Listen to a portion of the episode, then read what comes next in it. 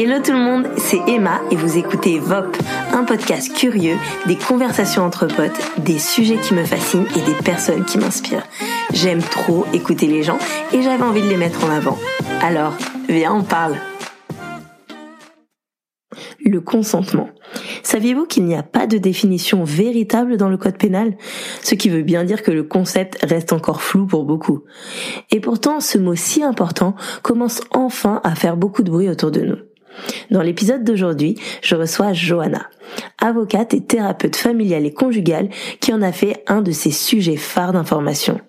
Dans cette conversation, elle nous explique ces dix règles du consentement, ce qu'est la zone grise. On parle aussi du sujet des enfants, de notre rôle à jouer là-dedans et ce qui explique qu'on en est là aujourd'hui. Une de ces vraies conversations à avoir, quoi. Tu vas bien? Ouais, je vais bien et toi? Ouais, nickel, nickel, ça va. Je suis trop contente de, de faire ce, ce, cet épisode avec toi parce que on a grave échangé et pendant pendant un bon moment là-dessus et euh, on était toutes les deux euh, super euh, super enthousiastes et tout et, et donc voilà, ça se fait enfin. Yes. Donc c'est trop cool. trop contente aussi, franchement. franchement, ça, le sujet me passionne et la manière de l'aborder avec toi, je trouve ça trop kiffant. Trop cool. Est-ce que tu peux, euh, bah, tu peux déjà te présenter un petit peu? Yes, bien sûr.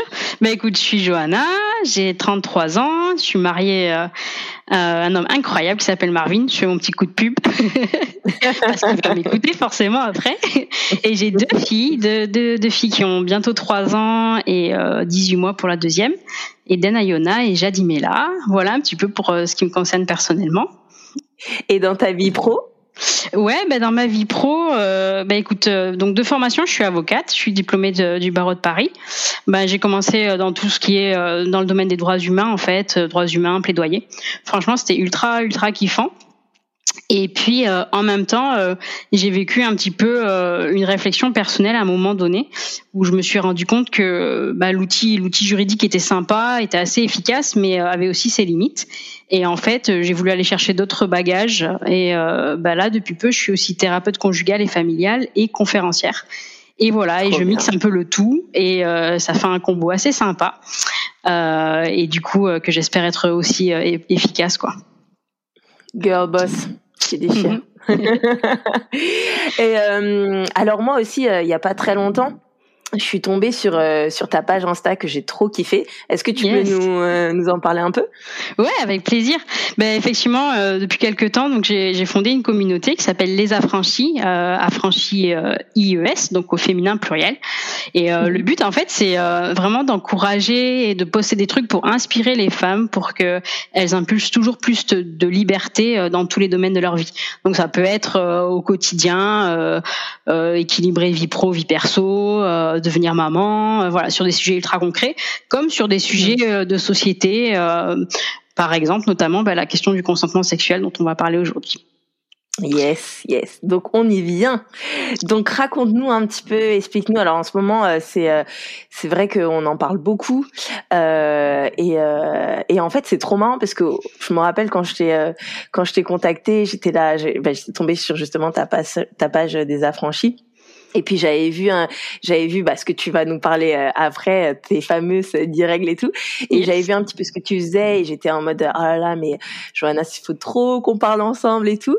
Et et toi ça a été ça a été vraiment ton thème quand je t'ai dit de, de quoi t'aimerais. Je veux vraiment te laisser la parole. De quoi t'aimerais parler. tu m'as parlé de ça, du consentement sexuel et j'étais là mais c'est énorme en fait parce que c'est tellement d'actualité et et, et ouais je suis trop contente de ce que tu as à dire là-dessus. Donc vas-y dis-nous en plus un peu bah, bah, pour entrer dans, dans le vif du sujet, en fait, effectivement, on parle beaucoup de ce sujet en ce moment, mais euh, en fait, euh, si on essaie de, de définir ce qu'est le consentement sexuel, bah, tout de suite ça pose problème, parce que bah, la réalité, c'est que le droit, euh, particulièrement le code pénal, nous donne pas de, de définition de ce qu'est le consentement sexuel. En fait, quand tu regardes dans le code, dans le code pénal, tu vas pouvoir avoir une définition, bah, par exemple, du viol ou de l'agression sexuelle. Donc, ben, la différence entre le viol et l'agression sexuelle, c'est que pour l'un il y a une pénétration et pour l'autre pas. Et, euh, et euh, ces, ces, violences sexuelles sont commises justement par voie de violence, de contrainte, de menace ou de surprise. Donc en gros, il faut que ce soit commis avec l'un de ces quatre éléments-là. Et dans ce cas-là, ok, on sait que ça qualifie euh, dans le cadre du viol ou de l'agression sexuelle. Donc en fait, on va pouvoir dire, bah, quand il y a l'un de ces quatre éléments-là, euh, bah, c'est sûr qu'il n'y a pas de consentement. Mais du coup, est-ce que mm. quand il n'y a pas à proprement parler de violence, de contrainte, de menace ou de surprise, ça veut dire que bah, nécessairement l'autre en face était consentant? Bah, En fait, dans, dans la réalité, bah, pas toujours, c'est pas toujours vrai. Et donc c'est pour ça que ça, ça pose un vrai problème parce que les choses sont pas si simples et pas si claires. Quoi. Ouais, ouais c'est clair. En fait, le truc, c'est que euh, ça doit être, euh, c'est une zone très floue pour, euh, pour, pour, c'est des, des personnes qui peuvent pas justement euh, se dire bah j'ai été agressée ou j'ai été violée mais qui qui quand même euh, ont ce sentiment qu'il y a quelque chose qui est qui est pas qui est pas ok en fait Ouais, carrément. Tu, tu le décris très bien en fait. C'est des personnes de, souvent qui, qui sont victimes de ça et qui elles-mêmes vont dire bah j'ai pas forcément l'impression euh, d'avoir été victime d'un viol ou d'une agression sexuelle, mais en fait j'ai ressenti un malaise. En fait, euh, en fait je voulais, j'en voulais pas je voulais pas de ce rapport sexuel, mais euh, bah, par exemple, j'ai pas vraiment osé le dire. Ou alors, euh, en fait, euh, j'en voulais pas, mais bon, voilà, on était en pleine nuit, j'étais en soirée, je savais pas comment rentrer chez moi, et donc j'ai préféré céder en fait ou ça peut être mm. aussi euh, particulièrement euh, par, exemple bah, euh, je sais pas en fait euh, par, par des signaux non verbaux c'était quand même explicite que j'en voulais pas de ce rapport sexuel. Pour moi c'était c'était ultra clair. Mais l'autre en face en, face il n'a pas su capter en fait mes signaux non verbaux tu vois. Et c'est ce qu'on appelle, on appelle la, la, fameuse zone grise en fait, cette, cette zone en fait où les choses sont sont pas à proprement parler de la violence, de la contrainte, de la menace ou de la surprise, mais il n'empêche que le consentement n'était pas là. Et euh, il y a un documentaire d'ailleurs qui a été euh, tourné sur le sujet euh, récemment, je crois que ça fait 2-3 ans. Ça s'appelle Sexe sans consentement. C'est ultra intéressant, on peut en trouver des extraits encore sur YouTube.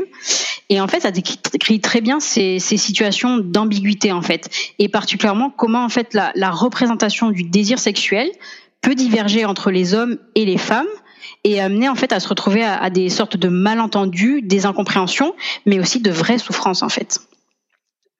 Et euh, c'est intéressant de, de, bah, de d'étudier la question parce que bah, aujourd'hui on est quand même dans une société euh, qui est hyper sexualisée. Je pense que personne peut nier ça.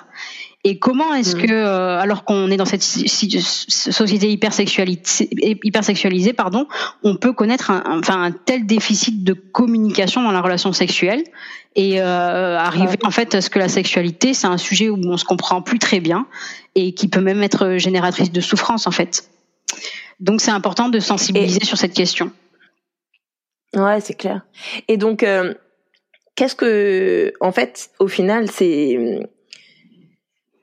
je suis juste en, train de d'essayer de me mettre à la place d'une personne, tu vois, qui euh, un peu s'est laissé euh, n'a pas eu un total consentement et euh, et il y a eu acte sexuel. Alors ça veut dire que que en justice on peut en fait elle peut rien faire concrètement et qu'elle a justement ce malaise, ce truc de je, je sais pas, j'ai je me sens pas totalement ok avec ce qui s'est passé. Concrètement, elle peut rien faire à part juste avoir des remords et de se poser la question de ce qui s'est passé.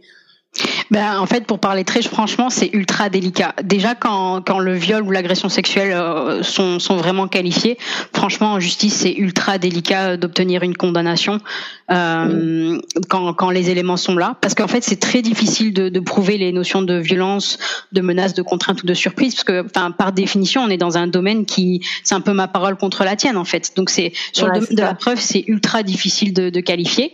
Et encore plus en fait quand il n'y avait pas bah, de fameuses violences, contraintes, menaces ou surprises que que tu peux pas le qualifier. Et ben pouvoir dire derrière que tu n'étais pas consentant sur le domaine du droit, c'est c'est ultra compliqué. Et c'est pour ça que bah, moi ce que je trouve ultra intéressant dans dans la question de la zone grise et euh, et du, du consentement sexuel, c'est de dire bah ok euh, on, on le constate finalement bah on est on est arrivé à une sexualité qui qui est plus si claire que ça. Et ben il faut qu'on investisse tout sur le domaine de la sensibilisation et qu'on aussi le droit ne le fait pas, et ben que nous euh, on, puisse venir clarifier dans, de manière préventive en fait ce que ce qu'est le consentement et ce que ça l'est pas. Donc ok, on n'a pas de définition juridique, mais on peut très bien trouver un autre type de définition et, et en parler un max et surtout euh, bah, éduquer nos jeunes et éduquer euh, les futurs adultes qui sont pour que pour eux dans leur tête ce soit ultra clair de dire bah ça c'est du consentement et ça ça l'est pas du tout en fait. Mmh, carrément, carrément. Et c'est là que j'imagine interviennent tes règles, tes dix règles d'or qui sont euh, qui sont qui sont trop top. Donc vas-y, dis-nous. yes, exactement. Bah du coup, je me suis dit ok, bah comment schématiser ça de manière euh, ultra simple pour que tout le monde puisse comprendre bah c'est quoi le consentement et qu'est-ce que ça n'est pas? Et donc du mmh. coup, bah j'ai mis en place ces fameuses dix règles d'or du, du consentement. Donc, euh, bah, je te propose qu'on les passe en, revue et euh, vous pouvez d'ailleurs bah, les, les, retrouver euh, sur ma page Insta en fait avec des, des visuels ultra clairs. je le mettrai, je le mettrai en, en, lien dans la description du, du podcast et puis et je le garderai dans dans les trucs les trucs vraiment utiles à savoir parce que je pense que comme tu dis c'est vraiment le genre de choses à, à partager et à connaître et et même moi en fait qui pense que enfin voilà, je je savais pas tout, mais qui avait une bonne idée de tout ça. En, en relisant, je me suis dit mais c'est vrai en fait, c'est c'est beaucoup plus clair comme ça. Donc euh, donc ouais, je te laisse je te laisse euh, je te laisse en parler parce que c'est trop c'est intéressant. Ben nickel. Ben en fait, bon, avec les visuels, ce sera encore plus simple, mais on, on imagine donc euh, les deux partenaires à la relation sexuelle. Donc une qui s'exprime à, à, souhaiter ce rapport et qui dit oui, et l'autre qui exprime autre chose en face, en fait. Donc la première règle, c'est que donc si l'un dit oui et l'autre non, eh ben c'est non. Il n'y a pas de consentement parce que par définition, le non l'emporte sur le oui. En fait, du moment où il y a un non, eh ben on doit respecter la limite de l'autre et même si le rapport sexuel a commencé, alors il faut cesser. Donc ça c'est la première règle. La deuxième règle, c'est que oui plus un silence en face, ben ça vaut un non parce que le silence ne vaut pas acceptation. Le consentement doit être clair et ben le silence c'est juste pas clair quoi. Mm. Donc euh, voilà. La troisième règle, oui, plus en face quelqu'un qui euh, qui est endormi, qui est en sommeil, bah ça vaut un non, parce qu'on peut pas donner un consentement euh, libre, clair et, et, éclairé, surtout quand on est endormi en fait. la personne n'est pas en mm. état de d'exprimer son consentement. Ensuite, la quatrième règle, oui, plus en face ni oui ni non, eh ben c'est non, parce que ni oui ni non, c'est juste pas clair en fait. La cinquième règle, oui plus un oui euh, un peu apeuré quoi, oui mais en fait euh, je sais pas trop. Eh ben c'est un non mm. parce que en fait il n'y a pas de consentement possible sous la contrainte ou la menace. Et si la personne en, face ressent une situation de contrainte ou de menace, c'est son ressenti en fait, c'est subjectif. Et eh ben en fait ça équivaut pas à un consentement quand bien même elle dit oui parce que le consentement doit être libre et dans une situation de peur on n'est pas libre en fait. D'accord. Donc ça c'est je trouve cette règle elle est importante aussi à à, à noter pour euh, bah, que ce soit l'homme ou la femme peu importe en fait des deux parties parce mm. que euh, la, cette personne qui euh, la personne qui dit un oui franc il faut qu'elle qu'elle soit euh, il faut qu'elle soit qu'elle soit qu'elle ait ce discernement que le oui d'en face il est apeuré, tu vois.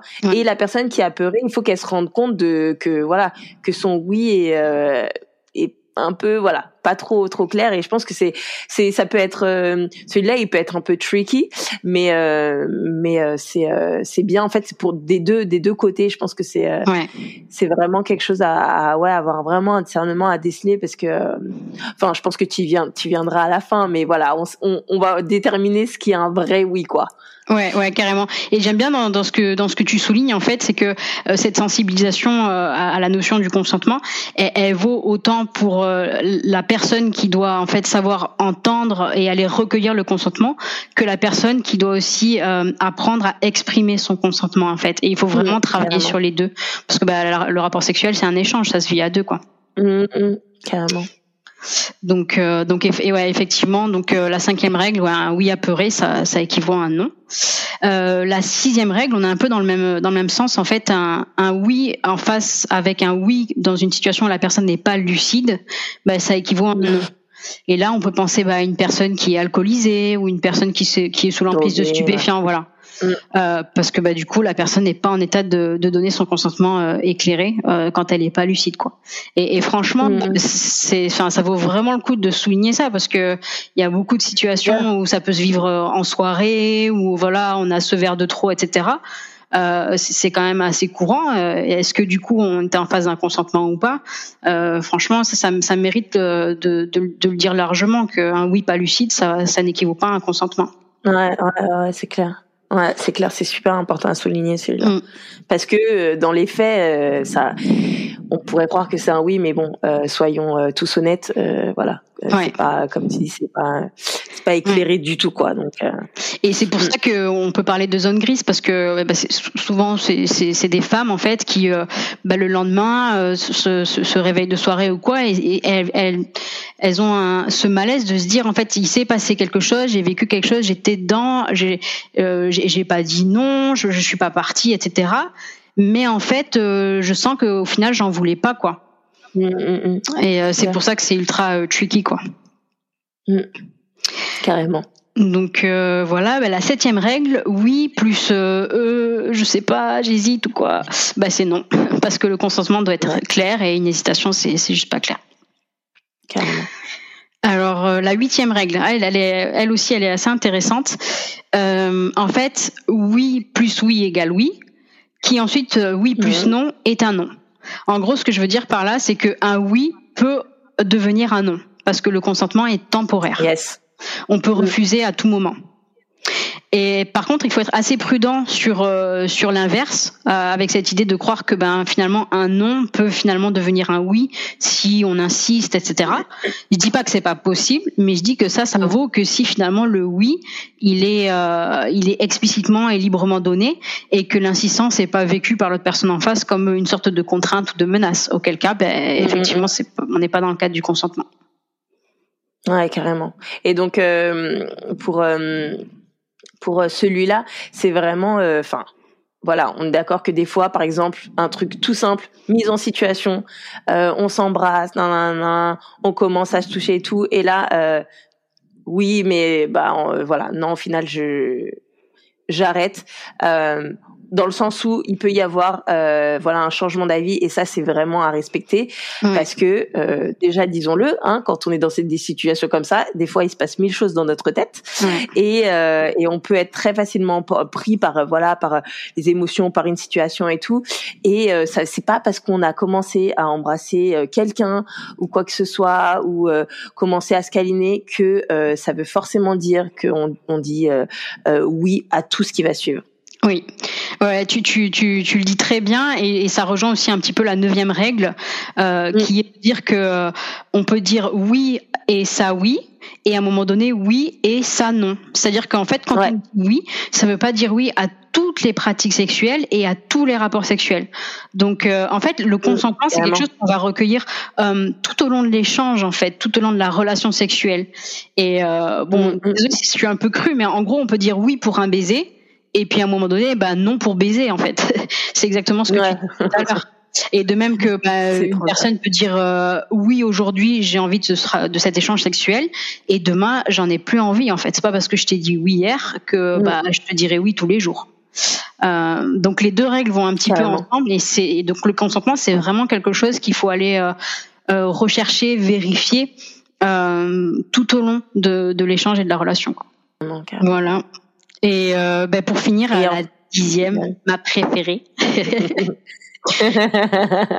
bah oui plus oui bah nécessairement c'est un oh oui orgasmique quoi.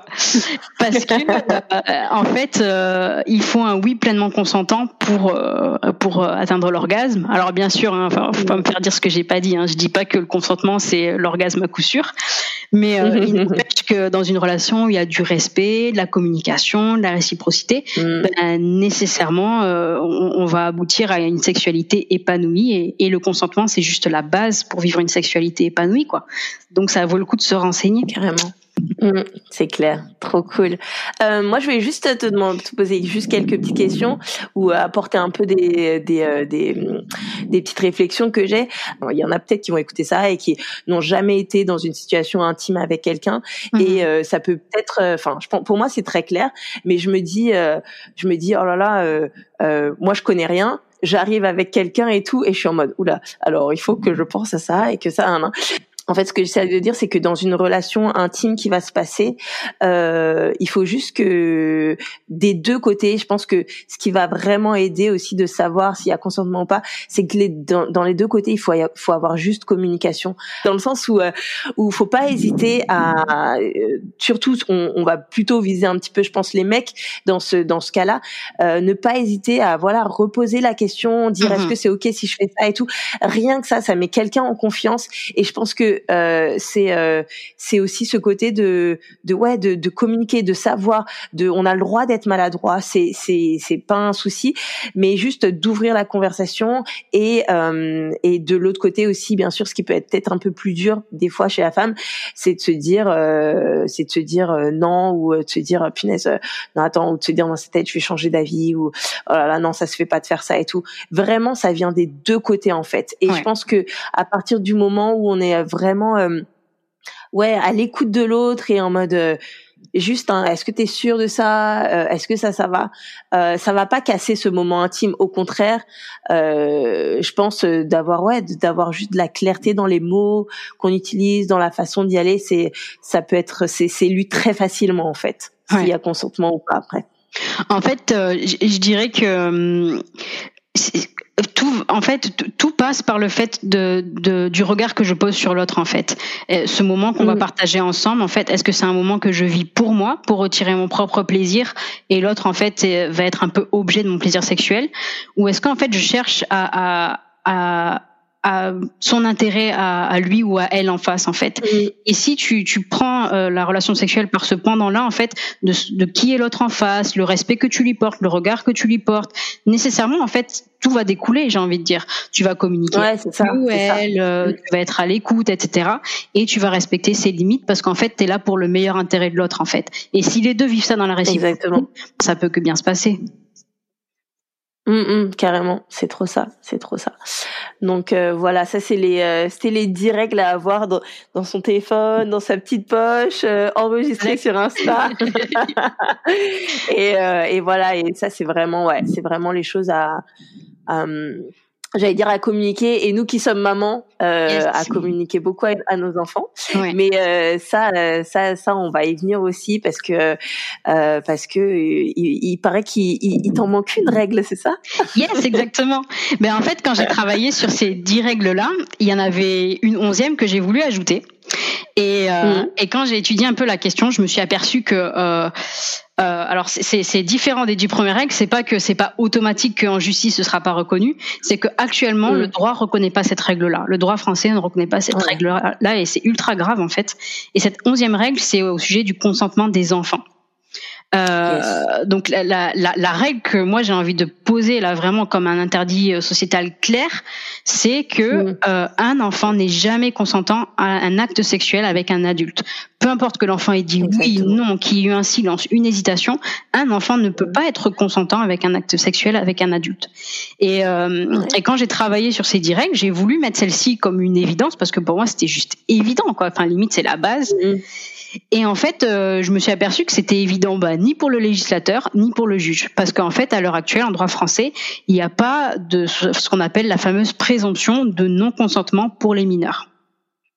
Alors euh, c'est c'est euh, c'est en fait dans, dans la pratique, ça veut dire qu'on on a eu des affaires où des adultes avaient imposé un rapport sexuel à des enfants de aussi jeunes que 9, 10, 11 ans et ces adultes-là, ils ont été poursuivis non pas pour euh, viol ou agression sexuelle, en fonction de la notion de pénétration ou pas, mais ils ont été poursuivis pour atteinte sexuelle.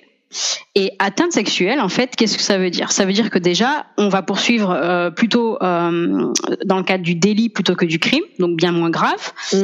en correctionnel plutôt qu'aux assises. Les peines encourues sont, sont bien moindres.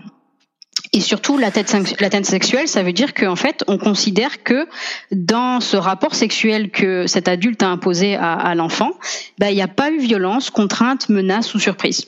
Donc ça veut dire en fait, en quelque sorte, qu'on considère que euh, bah, cet enfant, euh, il était consentant. En fait, il, il en voulait de ce rapport avec euh, cet adulte. C'est incroyable. C'est ouf. Genre limite, les enfants sont encore moins protégés que. Euh, ouais. C'est quand même quoi, en fait. Et, euh, et en fait, c'est comme si euh, l'enfant va vivre ce traumatisme sexuel et on sait très bien ce que ça peut euh, générer chez un enfant qui va se construire avec ça derrière. Mais il va vivre ensuite un second traumatisme, un traumatisme judiciaire où la justice va lui dire, ben en fait, euh, mon petit, ma petite, bah t'en voulais de ce rapport, quoi.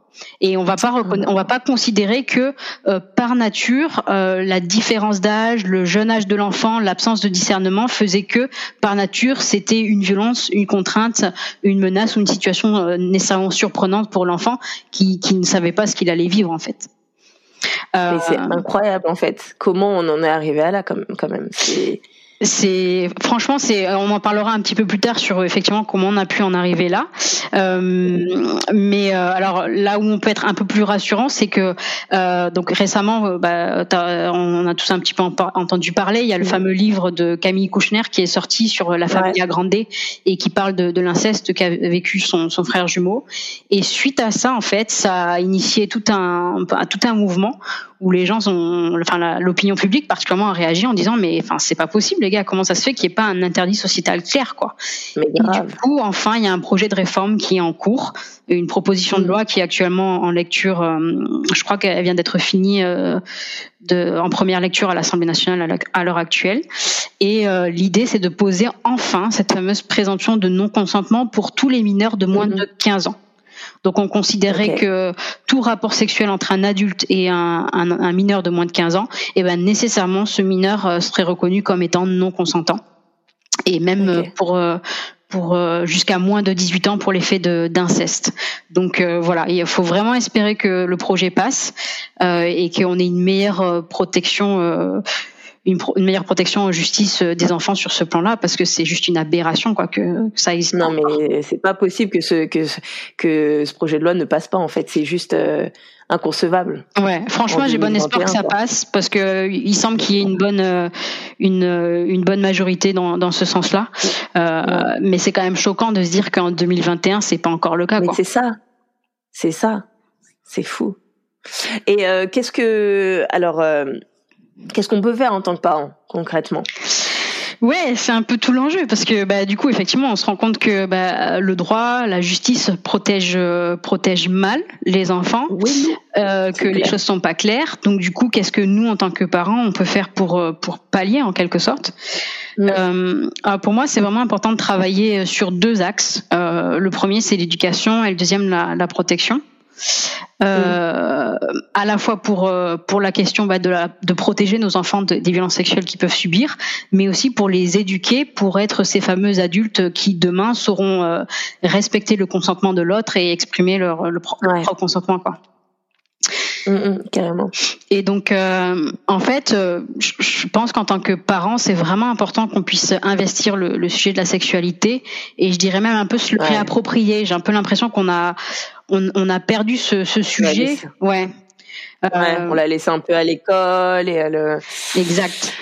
Euh, parce que parce que oui effectivement l'éducation sexuelle fait maintenant partie du, du programme scolaire euh, sauf que si on se dit que bah ok c'est dans le programme scolaire donc c'est bon c'est couvert euh, faut quand même réaliser que franchement le corps enseignant n'a pas les moyens de, de faire bien cette partie du programme et que le programme en lui-même il est il est partiel si ce n'est partial euh, parce qu'il y a absolument rien sur la question du consentement en fait le programme ouais. scolaire est vraiment axé sur euh, plus la, la prévention en fait. Ouais, voilà.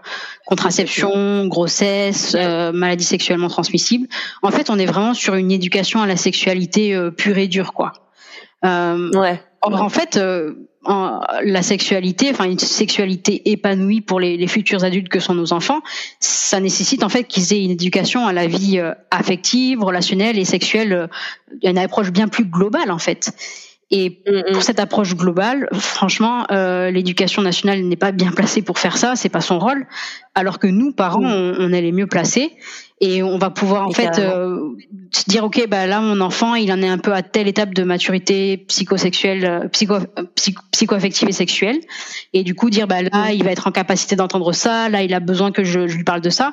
Et d'ailleurs je, pense que tu, tu le vois toi aujourd'hui euh, avec euh, avec tes enfants. Les enfants n'ont pas la même maturité quoi. Donc il y en a un qui va peut-être devoir apprendre quelque chose plus tôt ou et nous en tant que parents on les côtoie au quotidien et on va être les mieux à même de savoir euh, où se situe notre enfant quoi carrément, carrément. Et surtout, euh, surtout, euh, enfin, on, euh, on, sait tous que voilà, c'est le genre de conversation qui peut être qu'on peut sentir un peu euh, euh, malaisante. Yes. Moi, je me rappelle hein, quand on avait des conversations avec Fab, on était là. Bon, bah par contre, ce sera toi hein, qui vas parler de ce sujet si on a un garçon et aux filles et ça et toi et moi je parlerai des règles et non non non. tu, sais, genre, tu sais genre je dispatch le les, les, les conversations embarrassantes, mais mais en fait bah moi je le vois maintenant, je sais pas toi euh, avec tes films. Moi, je le vois. Bon, euh, ma grande, elle a 6 ans maintenant, mhm. et euh, et en fait, euh, c'est vraiment bon déjà on voit à l'école hein, c'est à un moment donné et basta quoi. Euh, et en fait moi je le vois avec mes enfants jeunes il y a des choses que quand même ils peuvent comprendre. Il y a des mhm. choses qu'ils doivent comprendre qu'ils peuvent comprendre euh, qu'on on, on va utiliser euh, leurs mots euh, on, on, va ouais utiliser leurs mots utiliser des choses qu'ils comprennent. On n'est pas obligé de leur sortir euh, tout, euh, tout tout tout ce qu'ils doivent savoir à 6 ans. Mais en fait c'est des trucs qu'on fait au au fur et à mesure.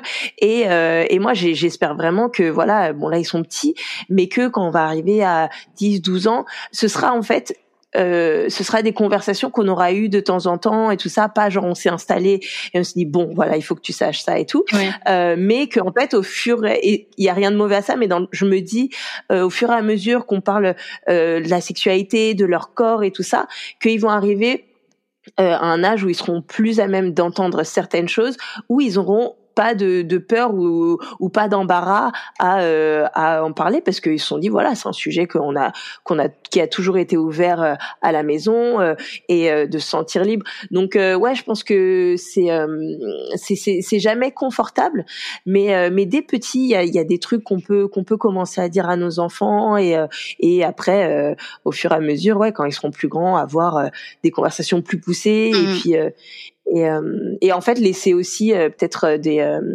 des, des, ouvertures pour que aussi viennent viennent nous en parler quoi. Ouais carrément. Je pense qu'il y a des trucs on peut de, de nous-mêmes voir que bah c'est c'est la bonne étape et puis il y a mm. des trucs on peut se dire bah c'est mon enfant qui me dira quand c'est l'étape en fait par ses propres questions. On va pas anticiper ses questions mais à un moment donné bah il va en avoir une et on se dit ah bah tiens il se pose cette question là donc c'est qu'il en est rendu là et alors je vais y répondre tout simplement quoi euh, et mm. aller au fur et à mesure du, du rythme de, de l'enfant. Euh, mais je pense qu'il y a une règle en tout cas qui est très importante de, de placer et de positionner euh, franchement dès tout petit. C'est vraiment cette règle que euh, que son corps lui appartient en fait, que que personne n'a le droit de toucher son sexe ou même de lui imposer de toucher le sexe de quelqu'un d'autre en fait. Souvent on voit que les violences sexuelles elles, peuvent être imposées en fait sur une pratique sexuelle qu'on qu'on va imposer à l'enfant de pratiquer sur quelqu'un d'autre. Et donc c'est important d'avoir les, les deux pendants. Et euh, du coup, euh, cette, cette idée que l'enfant euh, euh, a son, son, corps lui appartient, qu'il est en droit de le protéger, qu'il est en droit de dire non. Et j'aime bien en fait. Mm. Euh, alors chacun peut trouver le mot qu'il veut, qu'il veut trouver hein, sur sur le sexe de l'enfant. On peut trouver un petit mot sympa. Ou, voilà, chaque foyer peut, peut trouver ce qui lui correspond. mais j'aime bien travailler aussi cette notion de la partie intime en fait parce que euh, ça repositionne un peu cette notion euh, d'intimité en fait. Ça c'est à toi, ça, ça te, ça t'appartient. On le montre pas à tout le monde. Euh, on, ta nudité elle, t'appartient. Il y a qu'un nombre très limité de personnes qui peuvent te voir nu. Et puis au fur et à mesure que tu vas grandir, il y en aura de moins en moins. par exemple, le parent de sexe opposé va respecter la, la nudité de, de, de l'enfant qui est en train de devenir pubère. Euh, la notion aussi de, de, mm. pudeur. Alors je sais que c'est ultra pas à la mode la notion de pudeur, mais euh, mais quand même ça pose question de, de se dire euh, qu'est-ce que je je communique à mon enfant sur ce qu'il est sain de montrer de, de son propre corps en fait. Ouais, cette notion de mon enfant apprend à se respecter, à respecter son corps et, et, et, grandit dans une ambiance en quelque sorte saine autour de la sexualité. Et, et saine, ça veut dire à la fois pas de tabou, euh, c'est pas un sujet dont on parle pas. Euh, euh, en gros, c'est trop malsain et on n'en parle pas parce que ça, ça va créer beaucoup de curiosité, de questions que, que l'enfant va chercher à, à, à, chercher ses réponses dans, des, dans, enfin, dans des sources qui vont pas lui apporter grand chose ou qui vont être plutôt mm. nocives. Et euh, à l'autre extrême, bah, pas non plus une sorte de sensualité ou sexualité excessive à la maison, où l'enfant pourrait être exposé euh, aux ébats amoureux de ses parents ou des, des grands frères ou des grandes sœurs, etc. là récemment, écouté euh, une, une, interview du docteur Rada Atem, c'est euh, cette fameuse gynécologue qui a fondé euh, la Maison des Femmes. Et on peut retrouver hein, l'émission sur la Maison des Parents sur France 4. Et elle explique ça ultra bien en fait, cette notion d'intimité à travailler avec l'enfant et comment faire en sorte que l'enfant mmh. grandisse dans, dans une une ambiance qui est qui est saine et qui pose la sexualité comme quelque chose de, de beau et, et euh, qui doit se découvrir mmh. euh, à un certain âge et euh, voilà vraiment accompagner les, les enfants dans, dans les différentes étapes. Carrément, génial. C'est trop bien de rappeler ça, carrément. Yes. Et euh, bon, on n'y est pas encore euh, à cet âge-là, mais euh, est-ce que au niveau de peut-être, je sais pas, quand ils deviennent un petit peu plus grands aussi, des petites choses qu'on peut qu'on peut qu'on peut mettre en place ou des petites règles qu'on peut appliquer pour leur pour voilà qui qu'ils soient aussi au courant de tout ça et qu'on puisse les protéger même quand euh, bah voilà ils arrivent à un âge où c'est peut-être un petit peu plus de liberté de leur part. On n'est plus euh, ils deviennent un peu adolescents on n'a plus autant de de euh, de mains sur eux entre guillemets dans le sens où on n'a plus on n'a plus autant de ouais de on leur laisse un peu plus de liberté et puis surtout ils se découvrent mm-hmm. ils se découvrent aussi en grandissant quoi Ouais, carrément. En fait, c'est c'est euh, il y a toute la partie de l'éducation, toutes les, les notions qu'on doit leur communiquer pour que eux-mêmes ils puissent euh, appliquer euh, ces règles par eux-mêmes et, et, être les meilleurs protecteurs d'eux-mêmes.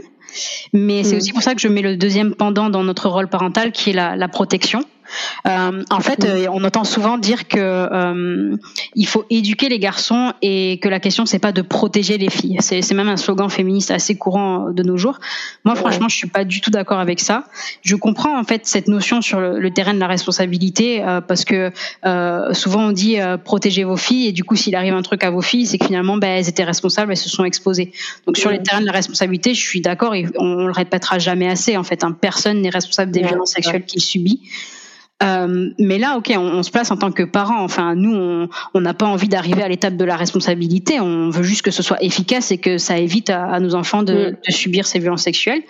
Et sur le terrain de, de l'efficacité, ben en fait, on est obligé d'éduquer et de protéger. En fait, l'un l'un n'empêche pas l'autre. Et au contraire, les, les deux vont vraiment se, se compléter. Et puis je trouve que c'est une vision un petit peu bisounours quoi de, de penser que ok il suffit d'éduquer les garçons et c'est bon euh, le problème des violences sexuelles va être résolu.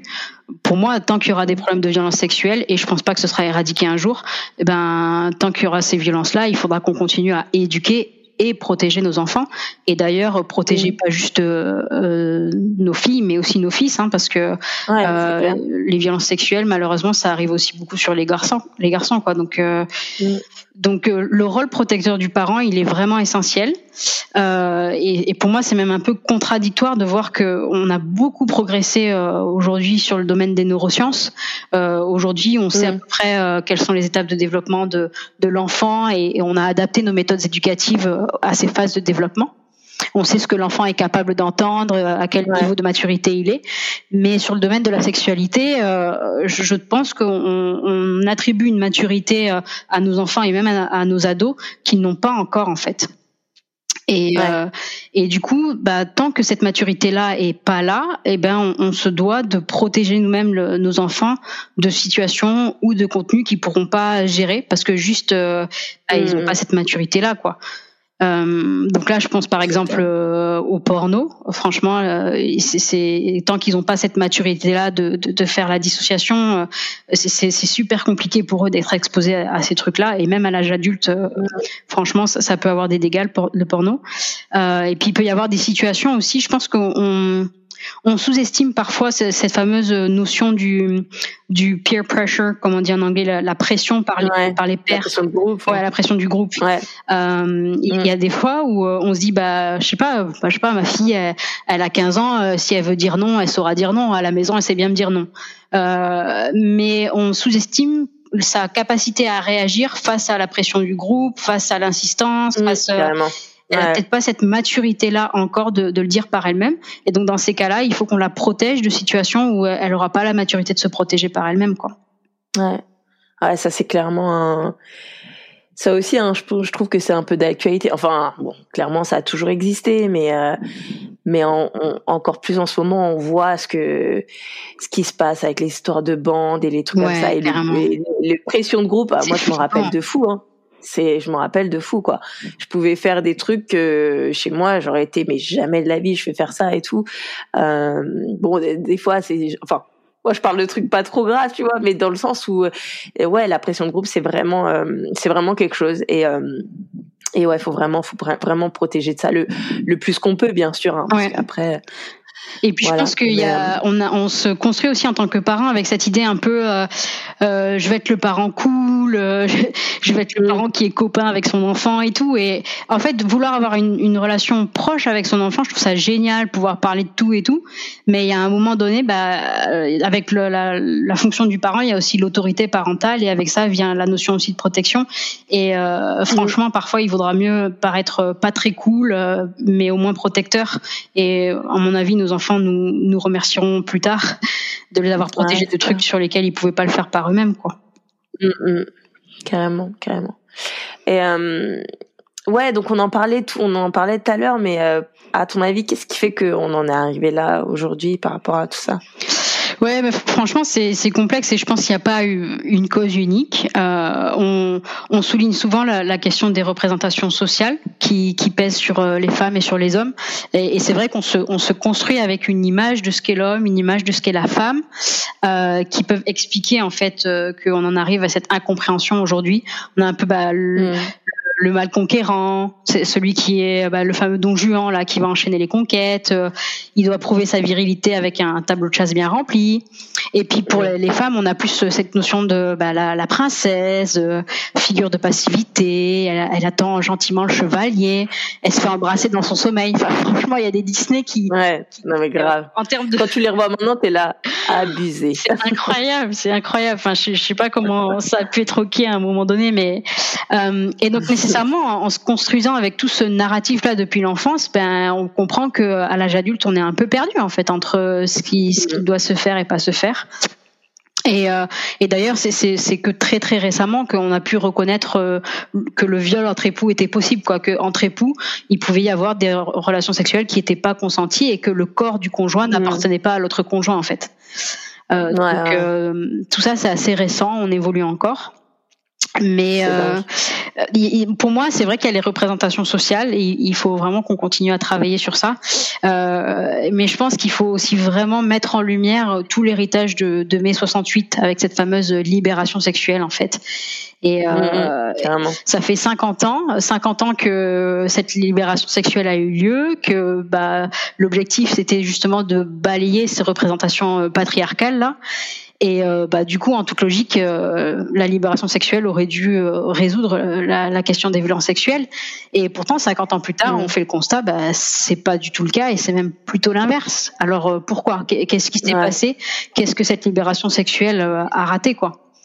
Et euh, récemment, je lisais un, un, ouvrage de la sociologue Eva, Eva Illouz, ça s'appelle La fin de l'amour. C'est ultra intéressant en fait, et euh, elle explique en fait comment euh, la femme et l'homme vont investir la sexualité de manière euh, différente, que les femmes vont avoir plus de difficultés que les hommes à séparer le, le sexuel de l'émotionnel et de l'interpersonnel, alors que les hommes, eux, ils vont assumer le rôle de, de, elle dit clairement, de valider ou non le passage d'une relation sexuelle à une relation affective.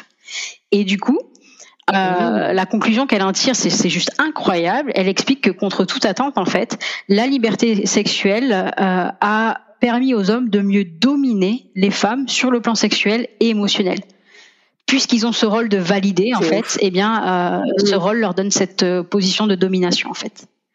Et c'est euh, incroyable parce qu'en fait, on s'attendait à ce que cette libération sexuelle justement ait l'effet inverse, et c'est pas du tout ça. Mm. Mais euh, en même temps, il faut pas gratter bien loin pour pour voir que, euh, enfin, ne serait-ce qu'en regardant les, les, slogans de mai 68, euh, le fameux "Il est interdit d'interdire" ou "Jouissez sans entrave". Ben en fait, mm. euh, faut pas analyser bien longtemps pour comprendre qu'on n'était pas du tout dans le registre d'une liberté respectueuse de celle de l'autre en fait, mais plutôt une forme de, de liberté sexuelle absolue. Où il y avait peu de place pour euh, que l'autre puisse exprimer euh, son, son, consentement en fait. Euh, et donc, euh, ah ouais, finalement, bah, aujourd'hui, euh, est-ce qu'on peut dire que la femme libérée, est-ce qu'elle est vraiment si libre que ça de dire qu'elle veut pas coucher? Ben, en fait, non, parce que cette liberté sexuelle, c'était plutôt une injonction sexuelle, en fait. Euh, Et j'aime bien schématiser ça comme ça pour dire que bah super avec euh, avec euh, la liberté sexuelle, on est devenu des pros du Kama Sutra, génial, mais totalement euh, dans l'art de la relation amoureuse. Trop bien. On a mais de ouf, ça résume trop bien.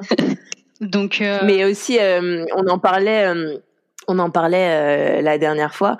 Il y a dans les dans dans le dans tout ce qui est après euh, mai mai 68 enfin genre on, on, voyait on voit encore des reportages de des années quoi 70 et tout où t'as mhm. des euh, des euh, des gars sur des plateaux qui disent ouvertement qui sont euh, qui, qui sont pédophiles quoi enfin les termes les termes qu'ils utilisent les propos qui qui disent mais c'est affolant. C'est affolant. C'est affolant et c'était euh, c'était dit publiquement et hontément à l'époque et on a des des intellectuels français qui dans le c'était vraiment dans le dans le siège de mai 68 en fait qui ont au nom de la liberté sexuelle fait la promotion de euh, la pédocriminalité quoi.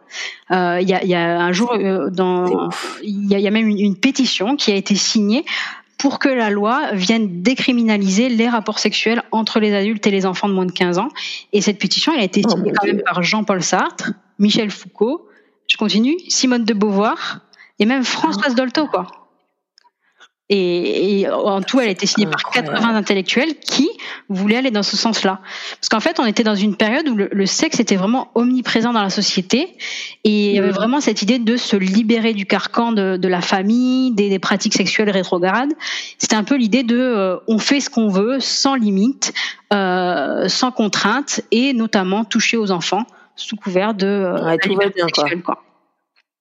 Et ça, on commence à, à, revenir sur ces archives-là, on commence à, à, le, à, le, dire et à, vouloir en sortir. Mais ça peut expliquer aussi cette vision euh, ultra rétrograde qu'on a sur la question du consentement des, des enfants aujourd'hui, quoi. Ça peut expliquer que notre droit soit soit aussi aussi en retard, quoi. Tu m'étonnes. C'est fou quand même. C'est ouais. Franchement, ça ça fait flipper, quoi.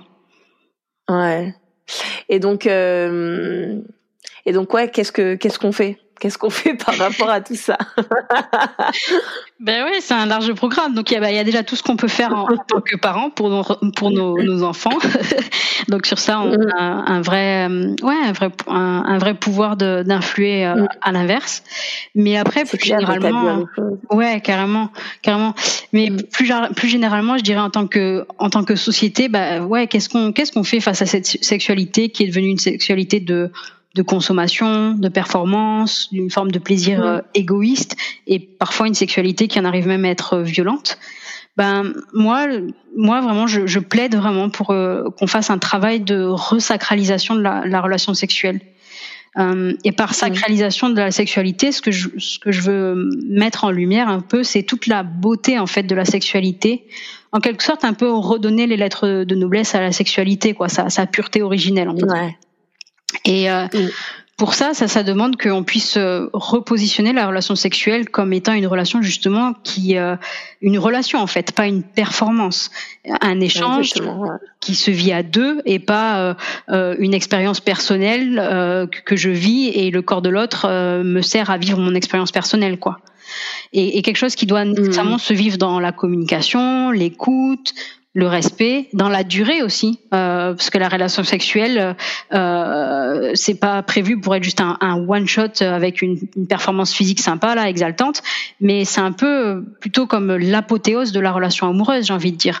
La relation sexuelle elle va accompagner la relation amoureuse la solidifier et elle se nourrit de cette relation amoureuse.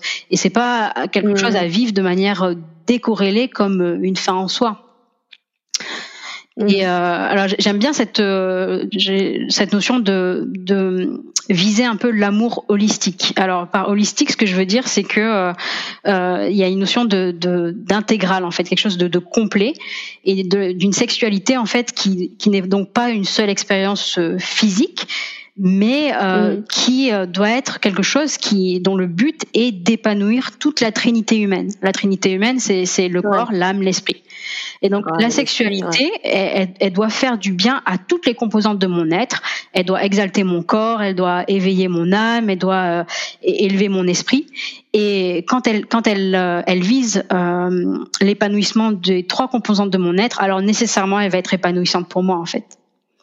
Et euh, c'est pour ça que, euh, en travaillant à resacraliser la sexualité, eh ben ça, ça va ça va découler nécessairement en fait. On va repositionner la réciprocité, la communication, le respect du consentement, mais, mais même bien au-delà du simple consentement. En fait, on va respecter l'autre mm. en étant euh, un individu de valeur qui, est, qui a sa dignité, etc. C'est clair. Et donc finalement, on va avoir une société qui euh, repositionne tous les fondements pour que euh, la sexualité soit véritablement épanouissante, quoi.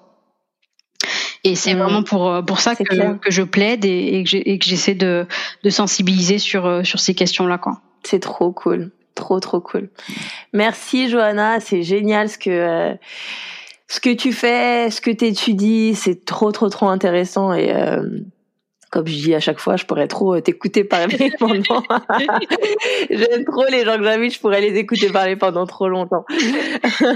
merci à toi. Non, mais... J'ai kiffé ouais, approfondir ce sujet.